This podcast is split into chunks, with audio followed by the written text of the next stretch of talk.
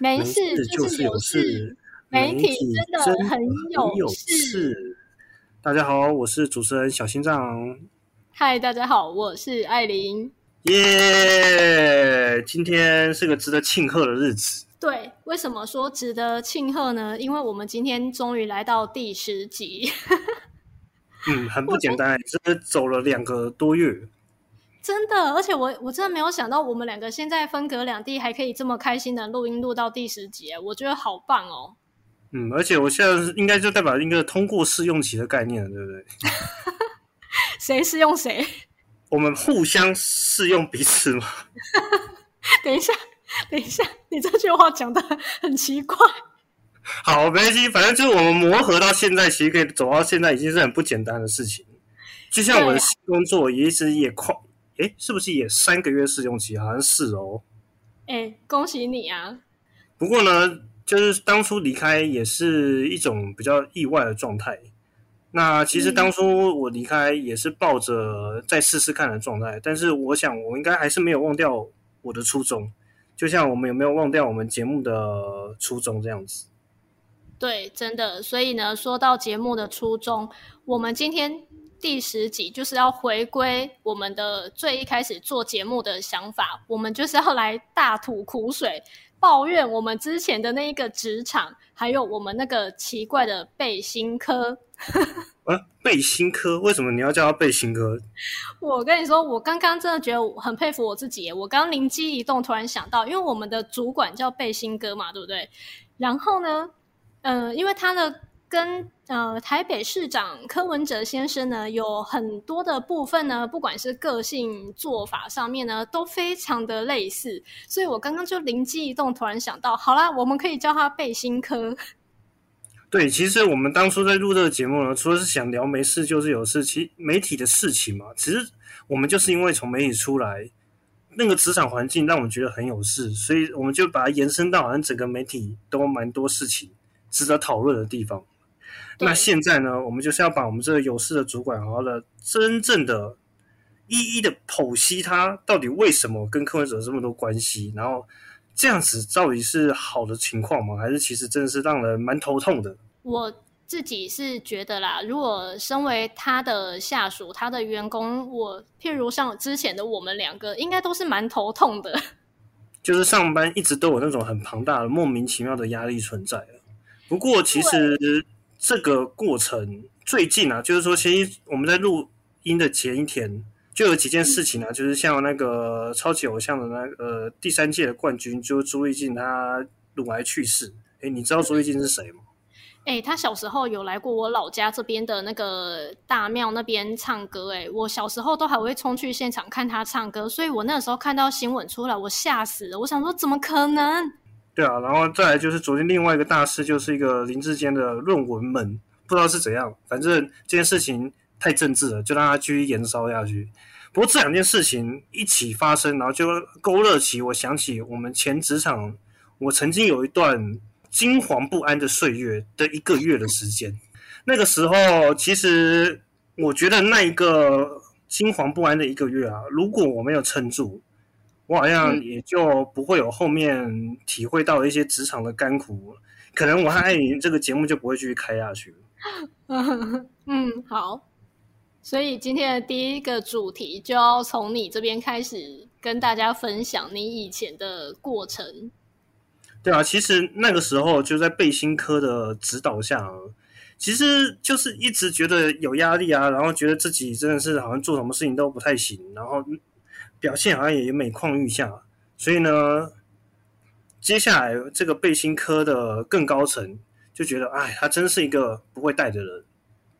这时候他会觉得，哎，我这个人应该真的这么不行吗？还是这是背心科太烂了？所以他就把我换到别组去。然后那时候就是俗称一地训练的一个月。我们那个时候，其实我们原本这一个小组的其他同事啊，大家心里都在想说：，哼，我们那个经理，就是你刚刚口中说的比背心科更高阶的那一位主管，就是经理。那我们那个时候就想说：，啊，经理每一次都是，诶，话讲的很大声呐，但是哈，最后会不会真的做？我们都觉得呃，可能不太会，所以他那时候整天嚷嚷说要把你丢到隔壁组去给隔壁的主管来训练，我们都觉得嗯，应该不太可能。结果没想到他这一次竟然是认真的。对他真的把我丢过去了，所以当初我记得我是在我们的赖群上面跟你和那个艾琳啊，跟另外一个同事我报告这个消息，我记得你们的反应是啊，真的还假的？你们好像也还是当开玩笑，好像不是真的事情，对不对？对，一开始因为我们真的是太不相信我们那个经理了，他真的是信口雌黄的一个人。嗯，结果呢，就是当你们好像买饭回来之后，哎，发现我真的不在了。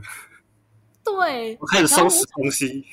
对，我就想说，奇怪，我旁边那个位置的人呢，怎么不见了？但是呢，这个光是这个当天的那个震撼的移动第一天呢，我就马上得到一个震撼教育。移到那个新的部门的第一件事情呢，其实新的主管呢想要了解一下我的状况到底是怎样，所以他让我去改写一些新闻的文稿。结果呢，因为他要求时间内要快嘛，可能就半小时要出完一条。他说我好像真的是比较慢。结果呢，我确实在半小时左右出了一条。那个另外一个部门的主管一看到，马上叫我过去。他说：“小心脏，你看一下你这个文稿，跟你原本的那个我叫你改的东西差别多少？是不是一样？你是直接把整段抄下来吗？你知道这样子这个记者可以告你吗？”嗯。我记得当初呢，你跟我们分享这件事情的时候，我们都也是有一点惊讶，想说：天哪，隔壁组的主管竟然第一天就给你这样子下马威，觉得太可怕了。可能这是一个新闻伦理上面吧。可是呢，我最近也发现到小心脏自己写的论文，嗯，然后呢，其实也被别的研究生拿来那个当做参考文献。但是这个参考的研究生呢，真的还蛮喜欢我的文章啊，他就整段，就从那个序论啊，到那个研究方法，整段啊文献参考，整段叭叭叭叭叭，就整个复制贴上。虽然有加上是我引述来自我了，这可能就跟林志坚有点差距，他应该是没有抄了。只是我想说，嗯，居然就真的是整段 copy 下去了。只是我们在写新闻的时候，常常也会有一些。去改写人家的东西，但是会不会改到后面就改成像 copy 人家的文章？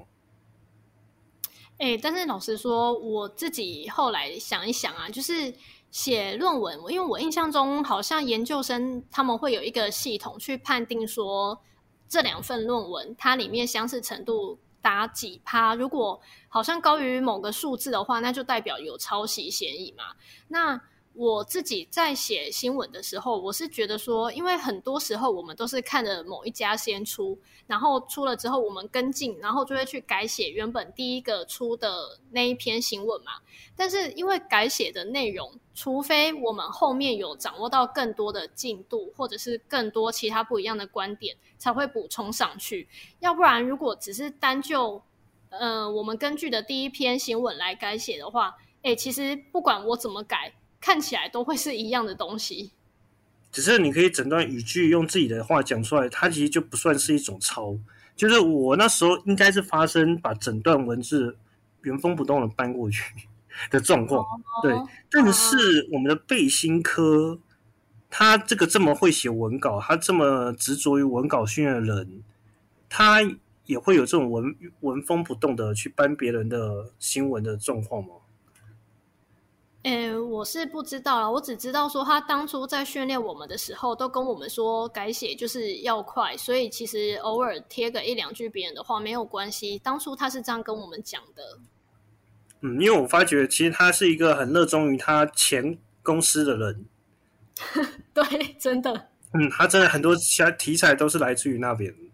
对，而且他一天到晚都把他的前公司挂在嘴巴上面，然后一直跟每个新应征上的新人们都要炫耀一番，说：“哦，我以前在叉叉公司的时候呢，哦，怎么样怎么样写稿怎么样啊？我那时候负责什么工作，然后怎么样怎么样？哇塞，那真的是每一个人都要先听他吹牛一番他以前的经历。耶。你有没有想到为什么那个背心科第一个像柯文哲的地方就这样出来了？柯文哲常常做什么？他现在不是常常说我台大医生的那什么急诊室，真的会一直把自己以前做了什么事挂在嘴巴上，好像就是怕别人不知道他是台大外科医生这样。对他真的会一直讲一直讲。那我们的背心科也是会一直讲说，哇，我在前公司做怎样的事情，跑了什么独家哦。对，就是这么像那个柯文哲的一个主管。不过谈到那个在异地训练的那一个月过程，最高潮起伏的其实刚来自于我们都会做那个员工的健康检查。原本是要做健检的，要检查自己身心是不是健康的。结果那一周我身心超不健康。怎么了？你那一周怎么了？那一周就是面临那种新的单位，也是觉得我真的是某彩挑，就是感觉起来皮皮的。然后不太听话，然后就一直在施加压力给我，然后后面就真的是有点陷入精神崩溃的状态。结果刚好健检完了，隔天之后呢，就精神就大崩溃，就是被新和那个新的主管就一起去告诉我一些事情。然后那天我压力大到说啊，我其实精神状态真的不行了，我可能要去看一下医生。那个时候我还记得，我跟另外一个同事，我们一直劝你说你要赶快去看身心科。嗯，然后只是那天见钱的隔天之后，我还真的是去看了。然后我去看了，然后我记得我那好像在看的过程中，我打电话跟你报告情况，是不是？对，有有，哎，不要讲报告，你讲分享好不好？分享，对，分享一下。哎，没有，其实要讲报告，因为。我就是一个不听医嘱的人，你那时候跟我讲了好久，但是我就是不想听。嗯，呃，结果后来还是去看了，对。不过我突然想到了，那一天看看完之后，当然身心状况真的有变好，只是后来我收到我的那个健检报告，诶，其实还是有很多红字，结果我现在还是没有时间去理我那些红字。对。所以呢，就是代表说你到现在还是一样很忙，忙到没时间去看医生、去回诊。可是我想说啊，那个艾琳，你不是也很多红痣吗？诶，说到我的红痣，我真的是趁着我现在没有工作的情况下，我之前就我妈有带着我，像我有一些妇科问题，她就带我去妇产科，然后其他就是比较轻微那种，不是很严重，就是。那个当初健检的医生有评估说，这个其实还好，就是不用太去理会他的那一种，那我就放下他，我就 真的没有理会。但是那种比较严重，尤其对于女生来讲比较严重的妇科，我还真的是有去看。所以现在应该就是一切其实没什么大问题。对，是的。这个也会让我想到，就是朱一静昨天的去世，然后突然我的脑中就跑过了这个东西。我想说，我有位前同事也是有蛮多红字，不知道他会不会忙于工作没去做这件事情。哎呦，不用担心啦！我觉得我现在至少，因为我真的觉得心理影响生理是一件非常，嗯，严非常中肯的一句话。就是你现在心理状况、精神状况不好的情况之下，你的身体真的就会崩坏的速度非常快。所以我觉得你。最一开始就只要把自己的心理状况照顾好，那你的身体状况就算一开始它可能有一些不是很好的地方，但是它也可以恢复的很快。哦，所以你现在是在快速的补血当中。哎，我快速的补血，这应该你看得出来吧？有，可能听你的声音，听你的那个哦，不只是声音啊，就是我们只是在聊啊。当然，就是艾琳最近也有分享乾隆是去下去找他玩的画面。就是这应该是艾琳现在人生巅峰。虽然我们只是在聊天，但是我必须说，以前看不出来他这么正。哎哎，什么？等下你不要讲的，好像我现在就是已经是人生巅峰，我以后搞不好会有更巅峰的时候，更开心。可能真的是会继续往上爬都不一定。有些人就是那种是属于回春型的人。好，谢谢啊，谢谢你说我回春。对啊，不过呢。小心脏，我本人呢，好像还在慢性的、慢慢的中毒失血中。就是目前我在工作啊，就是其实跟之前工作比，还是压力上还是比较小啊。只是我会觉得，我现在处于一种慢性中毒的状态。以前是快速失血，以前在那个大众媒体是每天的那个速度啊、及时性啊，每天的每分钟都是压力。我每分钟的话，东西做不完了，所以上班每一刻都紧绷到最高点了。那目前的工作虽然不是那么庞大的媒体压力，只是我会感觉我是每天无时无刻都压力都还在，因为我都知道我有一个那个专案没有完成，然后我又有下一个专案来了，然后专案叠专案又叠了好多，然后一个搞定，就下一个跟着上来。虽然不是那个每分钟都要在压力下，但是我会感觉我永远有做不完的事情。可是艾琳，你一直都是在这种媒体环境工作，你应该不会有感受这种永远有做不完的事情的环境。嗯，我必须说，因为你们现在是因为案子很多嘛，但是它比较不是即时性的东西。但是因为我以前做的位置基本上都是比较偏即时性，所以呢，比较不太可能会出现那种堆在你手上处理不完，比较不会有这种状况。所以就是我以前的工作属性都是必须要赶时间。把赶快把它处理完，赶快把它安出去，然后把它结束掉的东西，对，所以就跟你的现在这种呃案子一件一件累积上去的这种工作模式比较不一样。或许这个也也是另外一种工作的另外一种压力，但是有个最大的不同，像柯文哲他是狮子座，我们的背心科也是狮子座，但是呢，现在这个主管居然也是狮子座的。哎，你是不是很喜欢狮子男？不可能，狮子男真的就是比较容易当主管，有没有可能？诶，我觉得是比较有可能，他们会比较有那个虚荣心，所以他们会很想要爬到主管这个位置。但是我觉得，我感觉我们这个狮子男的，我现在这个主管应该不是，他应该是原本就一个人，然后扩组之后，他当然还是比他是待最久员工，就自然往上升了。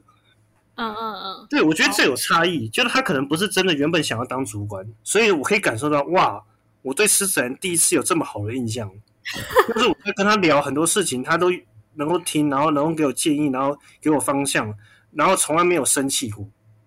哎，我跟你说，这真的是呃，跟一个人他如何爬上来。是一个，就是有一个很大的关系。像你说的，你现在这个狮子男主管，他是原本只是一个同事嘛，只是说单位扩编之后，他是最资深的员工，所以他就理所当然被升起来，所以他是。从基层做起，他很能理解基层的这一些辛苦，所以他不会对你有脾气比较暴躁的时候。但是我们以前的那个背心科不是诶，他在他的前单位，他最喜欢拿出来耀武扬威的那个前单位，他也只是虽然只是一般的、一般的小员工啦，但是他的那个员工就是听说。据说就是他一个人的单位而已，所以其实他不管要做什么事，都算是偏蛮自由的，不太会有人去理他，所以他其实也感觉不太到。什么叫做工作辛苦？然后呢，他因为在那边累积了一些些资历之后呢，就跟着我们现在的经理这位，也可以说是他的干爹啦，就是，直接把他一起带过来到我们之前那那那个前单位前公司，然后呢，把他带过来，还拔擢他起来当主管。诶，他当然理所当然会觉得自己好棒棒，自己好像就是很有能力一样，因为他其实没有吃过太多苦。所以他会觉得，哦，我这些都是我应得的。那你们现在做不来，是你们没有能力，是你们不会做，不是我的问题呀。这就很像那个柯文哲那时候在选举的时候，得到那个民进党大力支持，然后呢，哎，顺很理的就是这样子，直接从医生变市长，他完全是觉得都是我一个人，对，民进党要靠我。真的，所以那个时候，其实我有听到很多。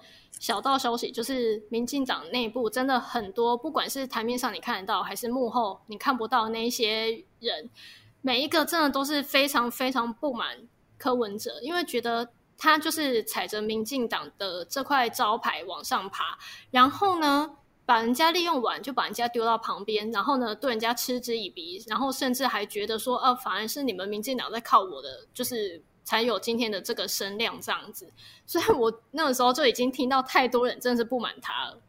嗯，那艾琳来讲讲看，这个让你不满的背心客，他以前有什么让你不满的地方？好，对我要说，你刚刚的那个主管，哎，你现在可以遇到他，真的是你很幸运，他不会对你大吼大叫。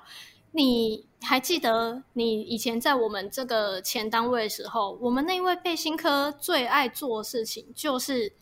嗯，训斥每一位员工，他把每一位员工呢都当做是小的一样在骂。然后那个时候我印象很深刻，是他每一个嗯员工，就我们这些组员们，他都很喜欢把他叫到他的位置旁边，然后就站在那边站着哦，听他讲话，至少一个小时起跳。你没有听错，真的就是一个小时。我真的觉得，就是怎么会有人想要叫员工动作快一点，赶快把工作处理完，然后却还浪费一个小时的时间在那边骂员工？重点是他骂的东西千篇一律，就是一样在把他以前怎么样在他最爱的那个公司的这一套模式又再讲一次，说他以前做什么。呃，什么工作啊？然后呢，都怎么做啊？好棒啊，怎么样？所以呢，人家很赏识他，才会把他带来这边，把他捉起来当主管啊。所以这就是我的实力。你们有看到我以前是怎么工作来的吗？什么什么之类，他就会开始讲这些一模一样的话，然后对每一个组员，对每一个我们这些新鲜人，不是我啦，其他刚面试进来的新鲜人，他真的是讲一模一样的话。然后再来，只要我们有一些跟他意见不一样。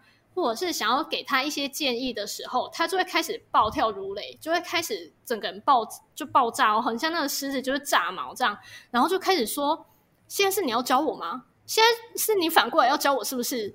他就会开始大声哎，我不知道他大声什么意思哎。然后我们那时候都很多时候真的只是想要跟他说一些建议，比如说我们的写稿或者是做影片上面有一些建议，如果可以改进的话，我们会觉得很好。对，我们那时候都只是想要这样子讲，结果我不知道为什么，他就整个人就是这样子气炸，所以我就觉得很好笑，因为他在一开始面试我们的时候，都把话讲的很好听，说，呃，因为他年纪其实也到我们没有很多，说可以跟我们当好朋友，就是我们如果有什么建议都可以反映给他。我现在想起来，我真的觉得他真的好恶心哦。我觉得差别是在于，就是他真的会。朋友吗？他应该不是当朋友，他可能只是想要榨榨关你的剩余价值，让你好好听话，他才这样子去高官。所以当你违背了他的意思，哦，他就完全踩到他的底线了。对，就是你只能当一个听他话的狗狗吗？其实就是柯文哲，我们真的像我们第一集聊的话题一样。对，就是因为柯文哲也是最爱痛骂他的下属。痛骂他的局处室首长，这一件事情已经屡见不鲜，所以我也是蛮佩服台北市政府的员工，可以在这种环境之下，就是继续工作。嗯，只要不要跟他接触的太深刻了，就应该受伤不会那么大。因为真正受伤他比较大，可能就会慢慢的离开吧。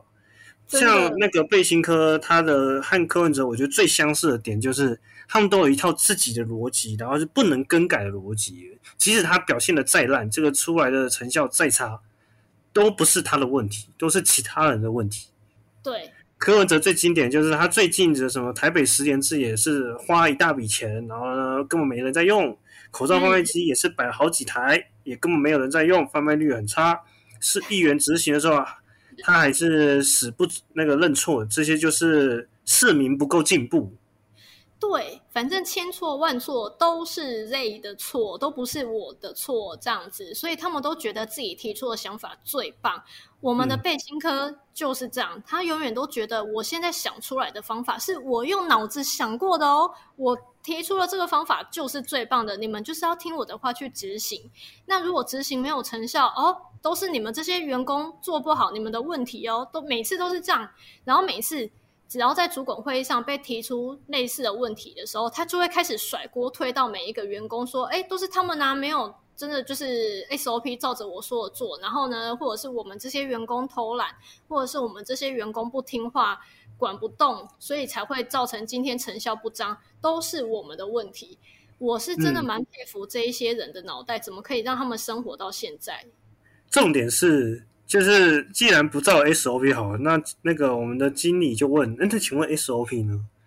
他真的花了很多时间，才终于给他生出来一段赖的文字。对，而且我真的觉得很好笑。他每一次在回复上面询问的事情的时候，他每一次都是要先已读之后，然后想很久，想说要怎么样去自圆其说，想说要怎么给出一套好像乍看之下有理。的这个说法，想了很久之后呢，才去回复经理。然后呢，之前呢，你还记得他最爱训斥我们什么吗？就是说，你们看完讯息都不会回吗？你们难道看完讯息都没有在那个马上回复？你们不知道这是职场伦理应该要有的吗？他可是他可以装傻。对他每一次都这样子骂我们，叫我们要秒回，偏偏他自己呢，在回经理讯息的时候都没有秒回，我真的是不知道他有什么脸可以拿这一点来骂我们。他就是这是也是一种双标啦，我觉得。然后其实感觉起来经理这边问题不是很大，就是背心科问题真的蛮多的。可是好像有一个是连背心科自己也，当然是背心科自己的问题啊，但是也暴露出反而经理有点问题，就是背心科不知道是嗯为什么他对于异性的员工特别的执着。我跟你说，这真的就是像我们前几集有提到性那个性别歧视，还有性骚扰部分。因为我们背心科真的是一位怎么讲呢？就是大家如果真的有看过他的本人，当然因为我们现在用讲的不会看到，但是如果有机会大家看过这种人的话，就应该会马上看得出这种人就是很喜欢盯着女生看。像他哦，我一定要讲，他上班时候真的是。时不时就在划一堆正妹的 IG、正妹的脸书，或者是他们拍的影片，然后尤其有一些可能是靠身材来就是增加曝光量的哦，他就会一直盯着人家那个照片，一直看，一直划。然后呢，他完全不害羞，他就说：“哦，这是我工作啊，我在工作啊。”我想说：“天哪，你这么大啦啦在那边看妹的照片，然后可以这么理直气壮说我是我是在工作，然后你上班看妹的照片就算了。”他就是连应征新鲜人的这个过程啊，哎，他几乎都没有在聊工作的事情，因为这个呢，我们已经跟其他的新鲜的新鲜人美眉就是有问过聊过，然后呢，他们就说他几乎都没有在跟人家讲工作的事情，还反而就是问人家住哪里啊，那你的星座啊、血型是什么啊，平常兴趣是什么、嗜好是什么，聊这个，然后呢，只要聊得来，他觉得长得。就是可可爱爱的，就直接录取人家，也没有问过人家的工作的有没有工作能力，或者是以前可能在哪边上班，这个他都其次都不 care，反正只要外形符合他喜欢的，他就录那个录取就应征进来。尤其最近你还记得吗？前一个就是我们之前的那一个同事就有跟我们大肆抱怨说，有一个辣妹 应征的辣妹进来，结果她就是能力可能相较之下不是这么好。所以我就觉得天呐，他这个真的就是俗称的猪哥哎，就是职场上猪哥，通常多多少少都会有啦。可是这些猪哥好了，他可能有一些性别上的癖好或偏见，但是他不知道会不会歧视。但是好像职场上的歧视也不是背心科抱持的心态啊，就是好像反而是。要谈到歧视，我们要谈到其实是更上面的经理了。对，好像也是因为艾琳最近在讲那个讲她的现在一些面试的经验中，我突然想到，诶，这个面试经验怎么觉得好像以前我们在那个单位也听过类似的故事，很耳熟，对不对？我那时候就是，呃，我先不要跟大家说我去哪里面试，反正我面试的那个主管，他当下就问了我一个问题，他就说。你近期有要结婚的打算吗？然后我就当下有点愣住，我就想说，我有没有结婚干你屁事？或者是我要不要结婚关你什么事？我就想说，这到底是什么意思？难道我因为要结婚你就不要录用我吗？我觉得这是一个非常非常歧视的状况。然后呢，就是你刚刚说到我们的经理，因为经理很久之前也曾经问过背心科，问过说，哎，你怎么都录取女生啊？万一他们都怀孕了怎么办？哎，我听到这句话，我真的是当场火冒三丈哎。对，就是真的是怀孕，其实好像就是照着职场的伦理走，但他们会觉得什么呢？你觉得他们除了有歧视的心态，他们最在意的是什么？公司会了钱吗？他们就是会觉得说，啊，因为你怀孕就必须要请产假、请育婴假，那尤其你这一段期间，可能还要再另外聘短期的那个代理嘛，所以呢，公司就是又要花钱，然后呢又要花时间让你去请这个假，就觉得很麻烦之类的。反正我就觉得天哪，所以是我们现在整个从。政府到民间企业都对女性对于怀孕生小孩都这么不友善，那到底你们怎么会觉得说我们的生育率有办法提高？怎么会都已经到这个时代、这个年代了，怎么还会有这么落伍的想法？我真的觉得很不可思议耶！我觉得可能也是台湾企业一些小问题。老实讲，就是说那个一地训练那个一个月啊，我也就觉得快要待不了了。当然后面可能就是去看了医生之后，心态也好转了，然后我觉得我还不要放弃。但是呢，那时候我刚好有接到别的面试的电话，我把履历重新打开，接到面试电话，我也去面试了一个感觉起来跟我很不搭的，然后我应该是不会上。但是你知道，我其实不是第一个被淘汰的，嗯，因为那时候好像来了五个人，就是说第一个被淘汰的，他是一个就是年纪稍微大一点，然后呢有家庭，只是听到有家庭他就被淘汰了。对，因为他我们应征的是一个董事长特助，我们必须跟着他开车跑来跑去。所以当然有家庭的第一个淘汰男的，当然男生也会发生这种事情。那个你在做这个工作，你就必须全身奉献于工作，你不能有自己的私生活。没错，你就是要在那边当一只狗一样，你就是要全心全意的奉侍好，嗯，侍奉好你的主人，就是呢把他照顾的服服帖帖的，就像我们的背心科，你也要。把他的毛摸得很顺，从他的情绪，然后再到工作哈，然后再到可能他喜欢看什么样类型的外表，你最好也让他看得舒服一点，这样子他才会工作起来心情愉快，就不会刁难我们这样。所以我觉得这真的是一个很可笑的职场生态。这个可能台湾都有可能是这样子，但是我只是说，至少我们两个离开了，对不对？对，真的。那你觉得我们离开，在很多人眼中是一种？可能会觉得啊，这个人不耐操啊，这个人是不是有问题啊？但是我们自己觉得呢？你觉得应该算走的算是漂亮吧？当然啊，我现在走了就觉得很爽啊。虽然说那一群人现在依旧是坐在他的位置上坐的好好的啦，不过我就觉得说，就是不干我的事了，因为我一直都相信着这些。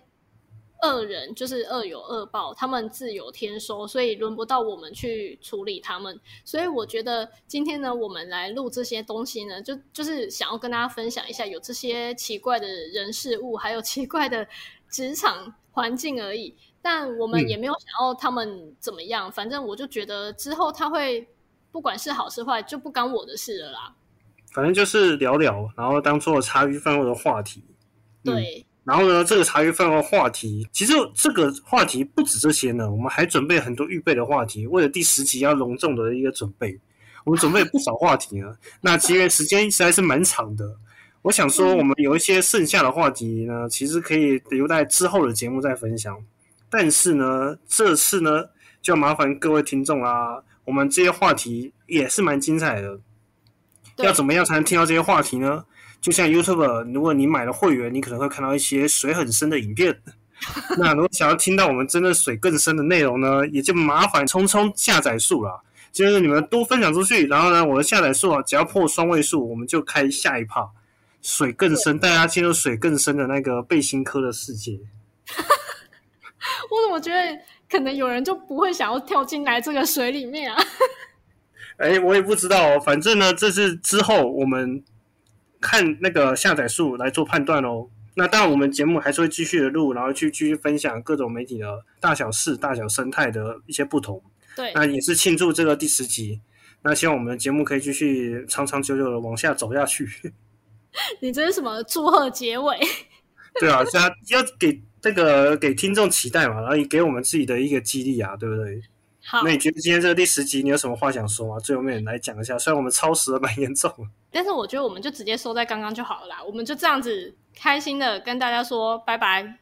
对啊，我们就录到这边吧，那就下次再见喽。嗯，拜拜。